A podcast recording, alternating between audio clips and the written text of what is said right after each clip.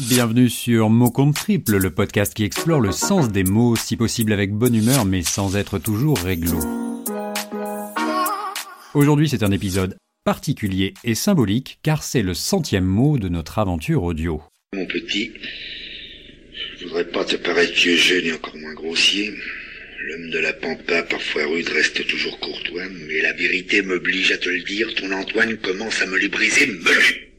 J'y peux rien si c'est toujours un grand kiff de se retrouver derrière un micro, et puis sans mots, ne serait-ce pas quelque part le début d'un dico Ouais, c'est pas mal. Merci. En ces temps confinés, je vous avoue que j'ai longuement hésité sur le mot approprié pour cette occasion. J'aurais pu choisir un mot d'actualité comme continuité par exemple. La mienne, à défaut d'être pédagogique, est plutôt podcastique. C'est vrai que ce terme colle plutôt bien à ce podcast qui sort de façon régulière deux épisodes par semaine. Et puis on les aime bien les mots d'actualité à mots triple, car elles nous inspirent comme quand on avait fait mal au moment de l'évasion de Carlos Ghosn. Carlos Ghosn, lui, a sans doute payé pas mal pour devenir magicien en mondiovision. Un matin à Tokyo, le lendemain à Beyrouth, ce n'était pourtant pas de la télétransportation. Non, plutôt un tour de passe-passe qui confère à la prestidigitation, avec l'aide de quelques barbouzes et aussi quelques millions. Comme nous tous, les Japonais en sont toujours réduits à se dire il y a un truc. Il À cette époque, personne n'aurait pu imaginer que ce fait divers puisse constituer un signal faible et que l'ex-PDG était en train de nous montrer la voie. Laquelle? Eh bien celle de rester bloqué chez soi, une sorte de cocooning. Cocooning. Voilà un terme bien de saison qui signifie rester à la maison. Car oui, cocooner n'est rien d'autre que glander chez soi et le revendiquer haut et fort. J'aurais pu aussi choisir avant, tant il paraît que c'était mieux avant, justement. Avant, on employait des termes désuets comme ce goberger, perlimpinpin, où l'on portait aussi un bob durant l'été. La qualité esthétique du bob est cependant difficile à défendre, et certaines journalistes de mode féminine ajoutent, je cite, une tendance relancée par les plus grands mais qu'on hésite encore à adopter.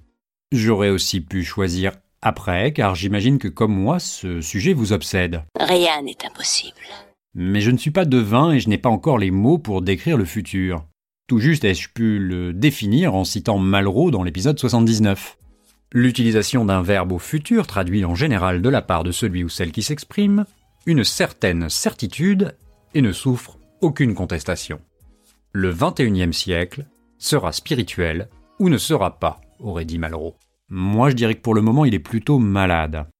Pour faire bref, comme nous l'a dit Odile de Paris dans l'épisode 39, il me fallait un putain de mot, un peu comme celui de l'épisode 40 écrit par Magali Badolo. La langue française compte de nombreuses digressions. Ainsi, le mot putain n'est pas, en tout cas je l'espère dans la plupart des cas, utilisé pour son sens premier.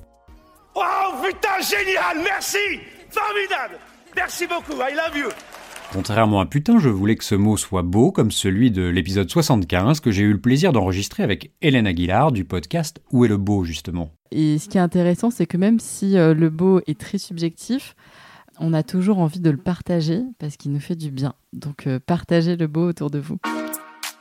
Partager le beau des mots, c'est effectivement la vocation de ce podcast. Qu'il soit nouveau, démodé, vulgaire ou tendance, les mots à faire ne manqueront jamais. Mais pour qu'ils valent triple, il faut savoir les utiliser au bon moment.